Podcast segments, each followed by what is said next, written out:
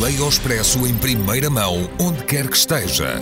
Assine o Expresso Digital e tenha acesso a todos os conteúdos exclusivos e leitura antecipada do semanário às 23 horas de quinta-feira.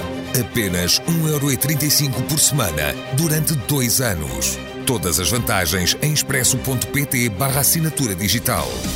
Expresso. Liberdade para pensar.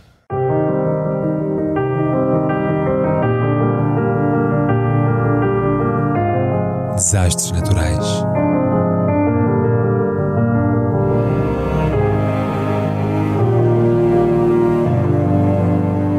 Por António Araújo.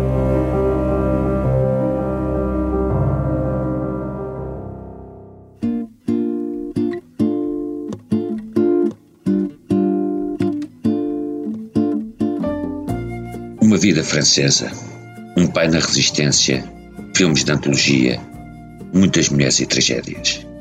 Jean-Louis Trintignant, 1930-2022. Deus criou mulher e deu-lhe, sob a forma ou formas de Bardot, mas também lhe atirou, no modo cruel de uma filha espancada até à morte. Podendo dizer-se que, naquilo que para nós é pública, a existência terrena de Jean-Louis Xavier Trintignant, ator francês há pouco falecido tranquilamente velhice, em Colliage, Occitânia, departamento de Garde, se cingiu a esses dois pontos, cardeais e vitais, sendo os demais acessórios, ou, quando muito, adjuvantes explicativos de uma longa e refulgente carreira no teatro e cinema, que, dizem os seus próximos, foi motivada pelo desejo de exorcizar uma timidez profunda, quase visceral, traço de caráter que se vislumbra em alguns dos seus desempenhos, mesmo os de registro mais cômico ou humorístico. Nascera há 91 anos, em berço burguês e doirado, filho de um industrial, ex-veterano de 14-18, maire socialista e conselheiro-geral de Pont-Saint-Esprit. Com o deflagrada guerra liderou de resistência na região, antes de fazer ao Maquis d'Ardèche, onde foi detido em maio de 1944 e preso até à libertação na penitenciária de Beaumet, Marselha. Isto enquanto a mãe, Claire Tontin, filha de famílias ricas de Bolène, se envolvia sentimental e alegremente com um militar alemão, facto que lhe valeria ser perseguida e humilhada no pós-guerra para natural trauma do seu filho, que até ao fim da vida recordaria o episódio ultrajante. Cultivada na adolescência, a paixão pelas letras, Prévert, Apollinaire, Aragon e o teatro de Molière afastá-lo-iam do curso de Direito em favor do estudo das artes dramáticas e do cinema, que o levaram aos palcos e, décadas mais tarde, à realização de dois filmes, ambos desastres comerciais.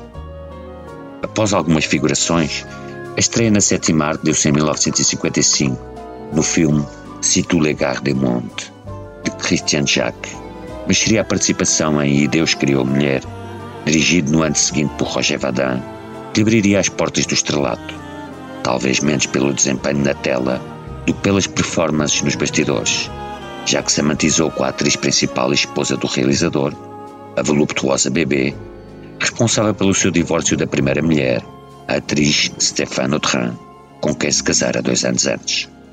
Após ter feito as parangondas da imprensa cor-de-rosa do mundo inteiro, o affaire terminaria em finais de 1957, quando o ator, ao regressar do serviço militar, outra experiência traumática, descobriu que a Bardot se embrulhara na sua ausência com Gilbert Bécaud, descrito nos jornais da época como Monsieur Dynamite, cogumelo atómico ou Monsieur 100 mil volts. Desfeito e refeito, Trintignant casaria no ano seguinte com o montador e futura realizadora Nadine Marquand, matrimónio sobressaltado em 1973 por uma tórrida mas episódica relação com Romy Schneider, começada nas rodagens de O Último Comboio. Amor que muitos garantem ter sido dos maiores, quiçá o maior, na atormentada vida da infausta diva. A carreira, essa, prosseguiu à bolina, entre comédias, filmes antifascistas, western spaghettis e, sobretudo, Um Homem e uma Mulher, de Claude Lelouch, estrondoso sucesso romântico de 1966, galardoado em Cannes e em Hollywood, no qual Trintignant interpretava o papel de um apaixonado piloto de corridas, prática que também ele se dedicou, ao volante e fora dele, pois, além de ter participado várias vezes e com brilho no Rally de Monte Carlo e nas 24 horas de Le Mans, foi aí que conheceu a sua terceira e derradeira mulher, a piloto Marianne Opfner, com quem se refugiaria no campo, onde se fez produtor de vinhos, hoje considerados dos melhores, do Val do Roden.